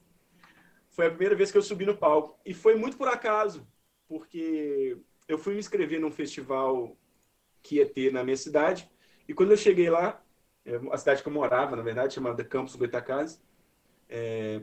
e quando eu cheguei lá para me inscrever no festival, os caras falaram assim, ó, encerrou a inscrição hoje, infelizmente. Caramba. E eu tinha saído de longe para fazer a inscrição. Aí o cara falou assim, ó, mas pra você não perder a viagem, tá rolando um outro festivalzinho menor no Cefete ali do lado e tal, vai lá e se inscreve. Aí eu falei, ah, já tô aqui mesmo, vamos, né? Lá, é. E aí fui nesse outro lugar, que era um Cefete, uma escola lá de campus, é, uma, uma faculdade, né, pública assim, técnica. E aí me inscrevi nessa, nesse festival. Só que assim, eu não sabia nada de música ainda, estava começando, né? Tinha um violão acústico, como esse aqui, tipo, né? Sem nenhum tipo de plug para normal, pra violão normal de é, seresta violão, e tal. Violão de estudante, né? Tem um aqui também. E aí eu fui lá, me inscrevi. É, na hora de gravar, eu lembro de gravar em casa a música, peguei um ventilador que eu tinha daqueles de pé, botei o microfone, porque eu não tinha pedestal, Caramba. tocando ali, gravando levei a fita lá. A, a música contava a história de um possível encontro entre Bob Marley e Luiz Gonzaga, né? Caramba! Uma viagem, assim, e era muito legal, era uma letra bem na pegada de faroeste caboclo, assim, ela não tinha fim, não tinha refrão, né? E aí escrevi a música, a música passou. Eita! Ah, os caras escolheram a música, aí eu me lembro de chegar no dia do festival, e todo mundo com saxofone, trompete, coisas que eu nunca tinha visto ao vivo, né? Instrumentos que eu nunca tinha visto de perto. E todo mundo com violão plugado, com cabo, guitarra. E eu, eu cheguei com o meu violão na intenção de tocar com ele, mas não tinha a menor condição. Como é que eu vou fazer um show com violão acústico? Violão nas costas, chegou, olhou pra é. tudo, cara. Aí eu me lembro que um amigo me emprestou uma guitarra, e ele é amigo até hoje, me emprestou uma guitarra, e eu precisava de um baixista para tocar comigo nesse festival. E foi aí que eu conheci o Ébano Machel, que é o baixista da Tem Amor. Até hoje. A gente se conhece Tanto desde 2002, tempo. são 18 anos de, de amizade. Deus. Parceria. É, ele, ele se ofereceu, falou, oh, cara, eu posso, posso te ajudar no ensaio aí do, com baixo e tal. Eu falei, pô, vou aceitar sim. E aí ele tocou baixo comigo nessa música. Teve o festival, eu fiquei com o terceiro lugar. Ganhei mil reais, um cheque de mil reais na época. E na época, e... pô, mil reais era. Era muito dinheiro. Oh. Eu comprei um violão. Eu, eu, comprei, eu fui lá e comprei um violão maciço, né? Sem, com fundo. Sem, sem, sem o. Enfim, um violão que imitava um Godin e tal. E, e eu fiquei felizão de ter esse, Caramba, comprado esse violão. Cara. Que a primeira coisa que eu pensei foi na vergonha de ter passado por não ter um violão elétrico, né? Então, fui lá correndo, comprei, comprei um violão elétrico. E depois que eu subi nesse palco na primeira vez e já toquei uma música autoral, isso me deu gosto de compor, de fazer coisas autorais. Porque teve gente que quis fazer peça da minha, da minha música nesse festival, uma professora quis fazer uma peça sobre a música, e por aí vai. Então, desde 2002, quando eu subi no palco, eu nunca mais descia. Eu comecei a emendar projeto atrás de projeto, até chegar na Tem Amor. Pô, aí é bom, cara. Então, você diria que você trabalhou alguma coisa fora nesse período? Não, durante, durante quase toda a minha vida eu trabalhei em duas funções sempre. Assim. Por exemplo, quando eu morava em Campos, eu fazia barzinho à noite, né? Tocava MPB, voz e violão nos bares. Fazia, era locutor de uma rádio, eu fui locutor de rádio também por um bom tempo. Era locutor da Transamérica Campos e trabalhava numa loja de esportes, vendendo tênis e essas coisas, numa loja de Nike Adidas assim. É... era vendedor de loja, eu fazia essas três funções. Caramba. Trabalhava durante o dia à noite fazia barzinho e final de semana fazia rádio.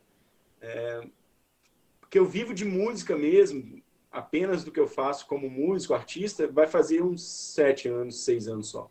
Mas mesmo não vivendo tanto tempo, né? Tipo, é, olhando, é, sete anos é pouco tempo, eu acho. É muito pouco tempo. É muito Conseguindo se manter só com música. Mas, pô, tudo é, já tinha uma coisa da, da, voz envolvida, então a paixão já é dele é, sempre. É, eu sempre trabalhei com a arte. Até hoje, até hoje eu ainda faço algumas coisas fora do ramo da música. Mas é sempre nesse sentido. Por exemplo, tem uma loja aqui no, no Rio, e, quer dizer, tem em todos os lugares, chamada Aviator, que vende roupa masculina que eu faço para eles a coleção musical. Né? Então, toda vez, tudo, tudo, que toca dentro da loja lá deles, sou eu que faço a coleção, faço Pô, isso maneiro, já há 10 anos. Maneiro. É, faço arte, né? Photoshop para outros artistas. Quando a galera quer fazer um flyer, quer fazer um. Aí me procuram para casas noturnas, faço produção em casa noturna, tudo ligado à música, à arte. Mas, mas de um modo livre, né? Agora, sempre quando eu quero, a hora que eu quero não é mais como era antigamente, que eu entrava no shopping 8 horas da, da manhã, saía 10 da noite e depois ia tocar morto, né? Te dá mais gosto, né? Mesmo que assim, sim, sim, não é uma coisa certa, tipo, todo mês tu vai ganhar X, mas tu, aquela pelo menos eu acredito, né? Pelo menos eu também. É, na verdade é muito mais difícil viver só de música do que viver de música Sim. uma outra coisa, sabe? Sim, com certeza, imagino, com Mas certeza. Mas é um preço que a liberdade exige, né? Que eu, particularmente, opinião própria, pago de olho fechado. Mesmo que você ganhe menos do que você estaria ganhando, ou não, não sei. Mas aquela, aquela coisa de tipo, pô, agora eu vou tocar lá no Circo Voador, no Democráticos, pro pessoal que Isso. me ouve. Cara, deve ser incrível. É, é. O sentimento mais é de liberdade mesmo, é de você saber que você pode fazer as coisas que você quer, tocar sem ter que falar com ninguém, sem ter horário, né? Eu, a minha vida, eu não me enxergo a minha vida cumprindo horários durante a semana. Tomando chefe, ô, oh, vai fazer isso, não sei o quê. É, eu fiz isso muito tempo da vida. Hoje eu não, eu não enxergo mais, mas claro, se tiver uma questão de necessidade, não. eu volto amarradão, é, sem problema. Mas, mas eu acho que a liberdade que a gente tem, porque não é, não é só questão de não ter horários, é questão de trabalhar com o que gosta, né? Quando eu trabalhava na loja, eu não era um um ruim vendedor, eu era bom. Eu sempre ficava segundo, terceiro, sempre vendia bem, trabalhava muito, fazia muito bem meu trabalho. Mas não era uma coisa que eu, que eu amava, né? Tipo, fazia por eu, fazer, por querer, querer fazia, comer, né? Por eu querer... fazia porque eu tinha que fazer a missão bem feita, né? É, então... mas, mas não é uma coisa com prazer, sem dúvida não é. E também quando não é, você acaba, você acaba se decepcionando muito rápido. Então, tipo assim... Exatamente. E tem uma hora que, assim, pelo menos para mim, eu todos os empregos que eu tive, eu pedi demissão. Eu nunca fui mandado Acaba cansando. embora. Assim. Não gosta muito da, é, daquela mesmice de todo dia. É, eu, eu pedi demissão porque eu ficava de saco cheio, eu, eu não conseguia mais, né? Não conseguia render como o patrão esperava, porque eu ficava de saco cheio. Tinha uma hora que eu olhava para aquilo eu falava, caramba, o que, que eu tô fazendo aqui, sabe? E quando eu acredito dá que a também... pessoa de uma outra profissão também, é, sei lá, médico, sei lá, gente que gosta de trabalhar no banco, também se sente assim, se, se fizer uma coisa que não gosta, se sente saudade daquilo que gosta, sabe? É, mas essa mudança acho que acaba agregando muito. Mesmo que você saia de uma coisa, entre aspas, fixa, né? Que tipo, carteira assinada, uhum. pra ir pra uma coisa como a música. A música você não sabe quanto você vai ganhar todo mês, quanto vai fechar. Não. Entendeu? Não então, sabe. assim, é uma corda bamba, diria. Uhum. Mas pela, pelo tesão de fazer, eu acho que como você falou, você paga o preço. Então, tipo. É isso. É entendeu? isso. E usando Tem que ainda. saber que vai pagar um preço. É, exatamente. usando ainda esse gancho, é, eu tenho vontade de trazer aqui outras bandas, outros vocalistas, baixistas e tal, para poder falar justamente sobre isso, porque eu acompanho muita música indie. É Super uhum. Combo, Scalene, enfim, muita música. As minhas playlists são praticamente música indie. É, para você, como banda indie, vou dizer, tem Amor é uma banda independente, então eu uhum. colocaria ela como banda indie também. Uhum. O cenário tá re... o, o, o, cenário brasileiro de apoio à banda indie tá realmente mudando se comparado tipo nos últimos cinco anos assim. Você vê uma mudança muito grande? Ah, vejo, cara, vejo, vejo. Vejo uma mudança, principalmente assim, não só das bandas e de como elas estão trabalhando o público delas e tal, mas também das grandes marcas que estão passando a apoiar essas bandas que estão tendo evidência dentro do meio, fora do mainstream, sabe? A galera do indie. Então, quando você vê um. Mesmo que por outros motivos, não só musicais, por exemplo, o Lineker fazendo propaganda da Avon, né, ou de, ou de outras coisas, e aí a, a, a Cell ou a Thier fazendo, botando uma música na novela, e aí você começa a ver essas bandas aparecendo, é, você vê que mudou o olhar também do mercado para essas bandas. Eles sabem que tem aí um público em potencial que é fiel, né? Então, quando você vê é, esses acontecimentos, e acho que isso é conquista é, desde Los Hermanos para cá, né, e tal, dessas bandas que fazem teatro mágico, que para mim é a maior delas, é, a maior banda, para mim a maior banda independente do Brasil não é a Los Hermanos, é o, é o Teatro Mágico. Eu, eu, eu, eu, tenho muita admiração pelo Teatro Mágico, porque é uma banda 100% independente, tipo 100% desde sempre, e, e, tem um público, lota uma fundição progresso aí numa quarta-feira à noite, brincando. Caramba. E, e, tem público no Brasil inteiro e é um trabalho fantástico assim que a gente tem muito inspira muita gente. Se você perguntar de uma banda que inspira na estrutura é, com certeza em primeiro lugar o Teatro Mágico então eu acho que muito culpa dessas bandas do Teatro Mágico do Los Hermanos é, do Cinco a Seco essas bandas que conseguem por exemplo a, a, os outros artistas se interessarem pelas canções e gravarem né e acabar evidenciando isso. Eu acho que, e obviamente também pela entrada do Spotify, né, do Deezer, deu mais voz, né, pros das indie. redes sociais, a, a, gente ganhou mais voz, porque o cara compartilha no Instagram dele, aí a partir daquilo ali ele está apresentando a música para alguém. Antigamente você era indie, você não tocava na rádio, na TV, ninguém vai saber de você. Né? Só vendendo CD na é. rua. Hoje em dia a gente faz show só pela internet, né? Tipo, eu, esse show que a gente fez em São Paulo, a gente encheu a casa divulgando só pelo Facebook. Caramba, então, tipo assim, cara.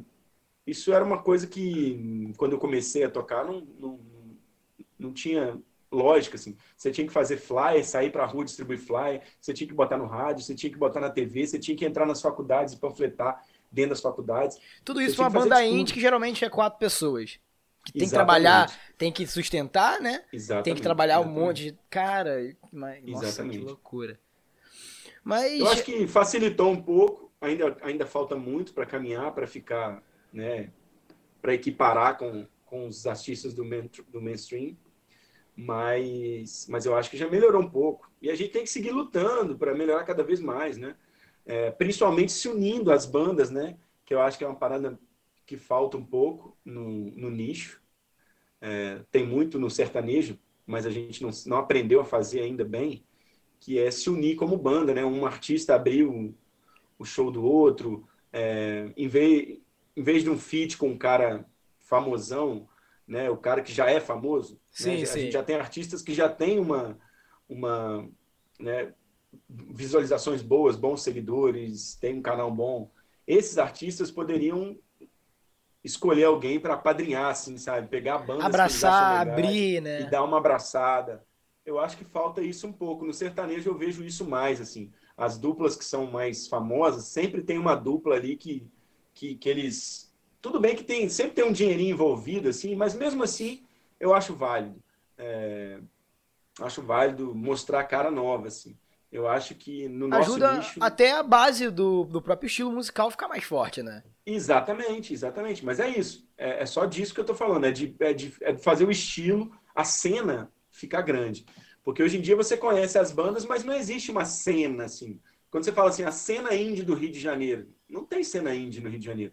Tem ali uma cena rock de umas quatro ou cinco bandas ali, 909, tem é, Canto Cego, que estão sempre tocando juntas e fazendo uma cena que é legal. Eles fazem muito isso que eu estou falando que a galera não faz, de um abrir o show do outro, de um indicar o outro, postar sobre o outro. A galera do rock aqui underground do Rio de Janeiro faz isso.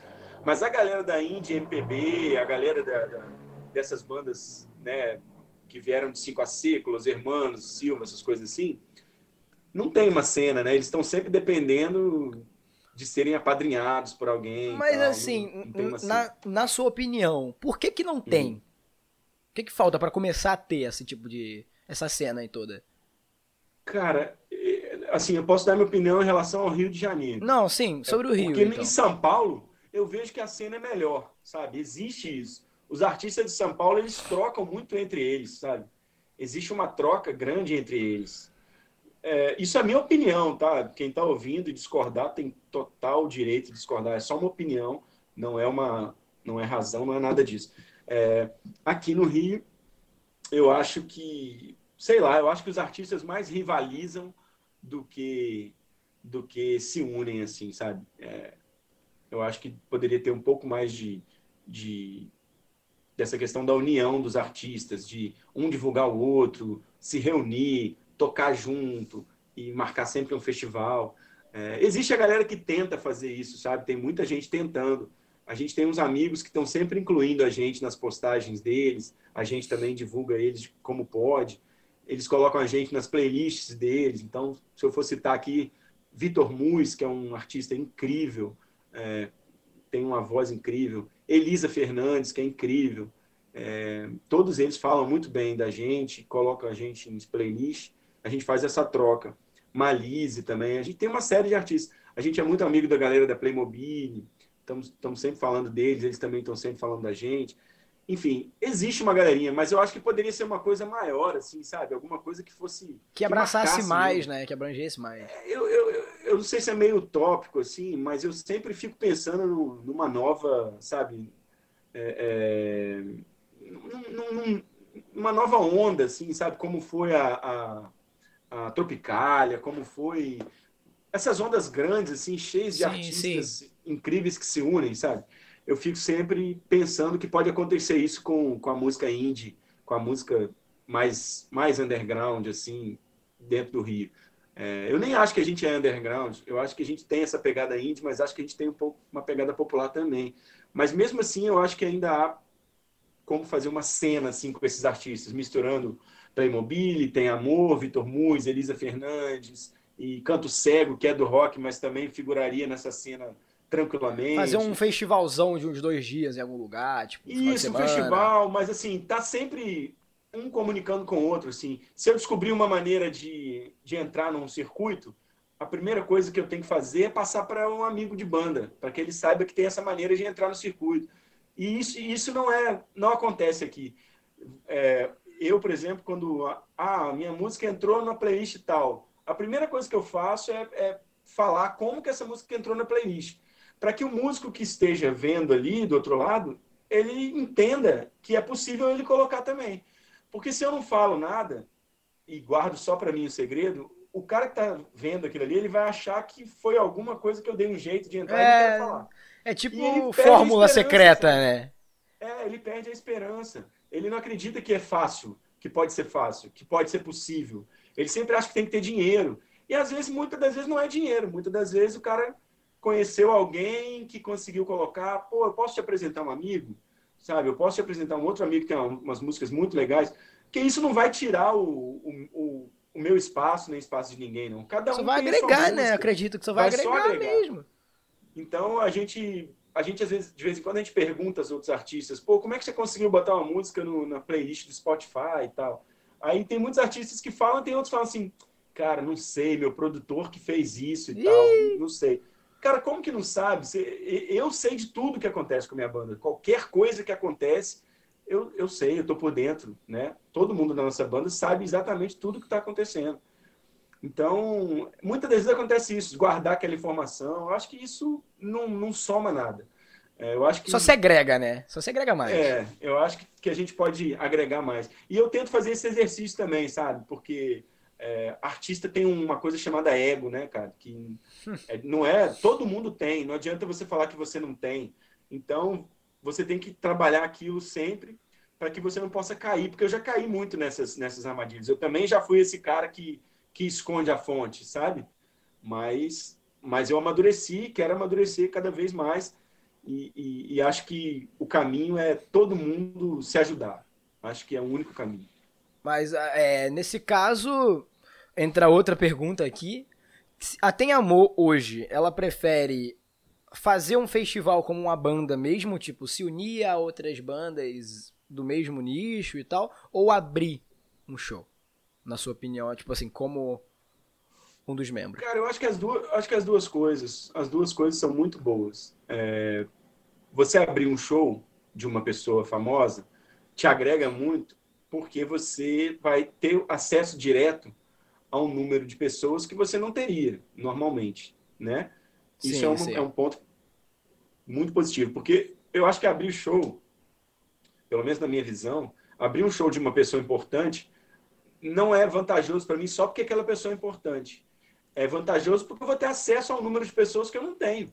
Então, se eu abro um show que tem 5 mil pessoas, eu estou falando para 5 mil pessoas e eu não tenho chance de falar isso. Então, eu tenho que aproveitar aquela chance. E eu acho que a gente tem feito isso bem, a gente tem aproveitado as chances. E, e, e nisso vem chegando pessoas desses shows que a gente abriu e ficando. Isso é o que a gente aproveita. No caso do festival, eu acho muito importante também você tocar com as bandas da cena, é, porque, de uma certa forma, você também está ganhando público, é, em escala menor. Entre si, né, que já gosta. Escala, é mais isso que eu ia falar, provavelmente numa escala de fidelidade muito maior do que o artista grande. É, isso é verdade. Porque o cara que está seguindo aquela banda indie ali, independente, que luta como a gente, é, ele tem a probabilidade de simpatizar por você muito mais do que o cara que está ali no show da, sei lá, do, do Paralama, sabe? É, é muito mais fácil a pessoa que está no show do mesmo nível que você simpatizar pelo seu trabalho. E fora que você está criando uma cena, você está alimentando aquela cena, você está conhecendo os artistas e os músicos, e isso sempre vai trazer coisas boas, porque quando você precisar de um músico, por exemplo, num trabalho seu, você pode chamar daquela banda amiga para gravar e a gente se ajudar. Tem muito disso? Assim, então... De pessoal, tipo, é, de uma banda para outra? Tem muito, muito disso. E você faz parcerias de composição, de, de música também, que no futuro vão te ajudar, né? Fazer parceria com essas pessoas, talentosas também. Então, acho que to, to, todas, todas as coisas são agregam, assim, sabe? Elas agregam. É, dentro de visões diferentes. Eu acho, mas eu acho que tem que se fazer as duas coisas. Não pode ser, você não pode correr atrás de uma coisa só. É isso que a Tem Amor tem tentado fazer, mas tem encontrado um pouco de dificuldade na questão do, do, do, festival com as bandas. Mas a gente tem essa ideia de se unir com bandas do mesmo nicho, do mesmo segmento, com o mesmo nível né, é, de atividade, assim, é, não deixando de procurar abrir os outros shows grandes, sabe? Acho que a gente, a gente tem tentado fazer esse equilíbrio aí. Então a gente está aqui já uma hora e vinte de gravação. Caramba, tá muito bom. Passou, a gente nem viu. É, então, Ramon, eu queria finalizar aqui que você, se quiser recomendar alguma banda, alguma coisa, você, é o espaço para você poder se despedir aqui e também que você deixar sua mensagem para os artistas, tanto sei lá, podcasters, que tem gente que faz podcast, que ouve o nosso podcast, inclusive, muito obrigado. Pessoal que trabalha com música, que tá querendo começar, tem gente que faz rap também que ouve a gente, que já comentou lá no nosso, no nosso Instagram sobre. É uma mensagem de você como como parte de uma banda, né, que tá crescendo, que tá tentando para outra pessoa que tá querendo começar. O que você falaria? Cara, o conselho que eu tenho para dar assim, do pouco que eu aprendi até agora, porque eu acredito que ainda tem muito para aprender e para caminhar, eu a primeira coisa é aquilo que eu falei, dê valor àqueles, àquelas três pessoas que gostam do seu som e vai aumentando isso, vai fazendo elas espalharem e vai e vai aumentando isso gradativamente sem pressa. Não se preocupe com seus poucos seguidores, com suas poucas curtidas, faz um trabalho de qualidade que, que as coisas vão acontecer e as pessoas vão gostar e vão espalhar o seu som.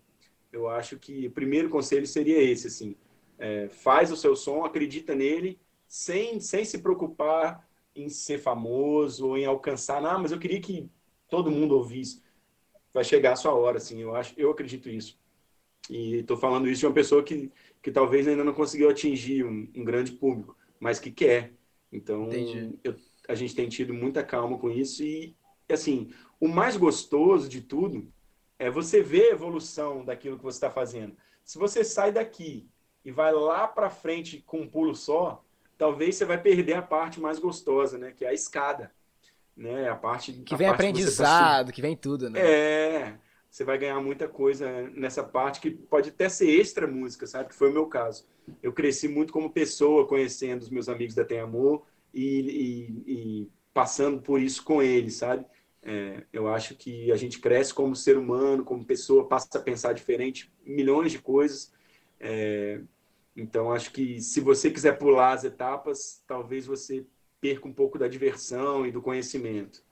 É, é isso. O conselho que eu daria para qualquer pessoa que faz música seria esse. E bandas que eu gostaria de indicar é, são essas que eu falei, assim, que estão no mesmo nível que a gente, de trabalho, de labuta, de briga para poder conseguir né, aumentar a sua rede. É, a Elisa Fernandes, que é incrível, incrível, tem uma voz incrível. É, pode puxar no Spotify ouvir que você não vai se arrepender nunca.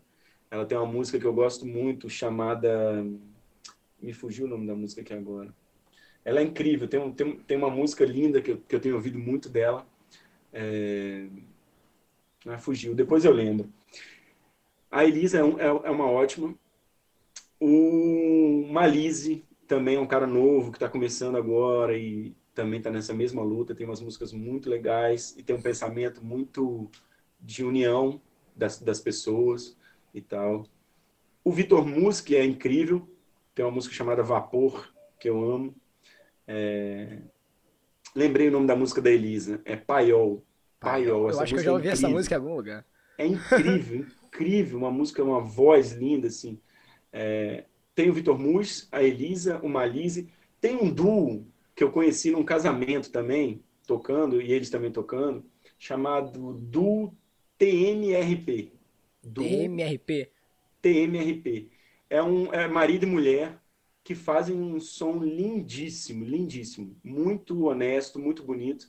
E eles também têm uns ouvintes legais no Spotify, também estão na mesma briga, tentando aumentar os meios de aparecer e tal. É, tem muita gente para indicar, mas eu acho que esses, por enquanto, vocês que estão ouvindo aí vão gostar com certeza. Então, para poder facilitar Fernandes... mais, pode falar, pode falar. Ah, eu, pode vou, falar. Eu, eu vou colocar o link todos no nosso Twitter, tá, pessoal? Boa, boa. Marcando boa. lá. Coloca, coloca lá, marca, marca eles é, é isso. Elisa Fernandes, Vitor Mus, do TMRP e Malise. São, então são, vão estar tá lá os links e o arroba se eu achar no Twitter na postagem desse episódio. Então, Ramon, muito obrigado pela sua eu participação. Agradeço, então, gente, você que está aí assistindo na live, você que está aí ouvindo pelas plataformas de streaming, agradeço a sua presença aqui também. É, se você não ouviu a Tem Amor ainda, eu já tô falando, eu tô tweetando sempre, eu tô colocando no status sempre em tudo. Tem Amor, vou estar tá colocando também o link lá no Spotify, tá? E também do projeto do, do Los Hermanos, da banda Cover, que tem Instagram também. Todos os arrobas vão estar tá aqui na descrição do episódio e nas nossas redes sociais. Então, muito obrigado a todos. Maravilha, irmão. Obrigado, bom demais. Nada. Agradeço de coração. Tamo junto. Aí, foi massa participar. Tamo junto e sempre que quiser vir, o convite está feito. Quando lançar o disco novo ah. da Tem Amor, quiser trazer Isso. a banda aqui pra gente poder dar uma boa, conversada. Boa. O convite está sempre feito, as portas do Senacast sempre vão estar abertas para vocês sempre. Boa. Continua obrigado, com bom irmão. trabalho. Com Continua com bom Sucesso trabalho. Sucesso aí sempre. Tamo junto. Tamo junto. Gente, muito obrigado e até o próximo episódio. Valeu. Valeu.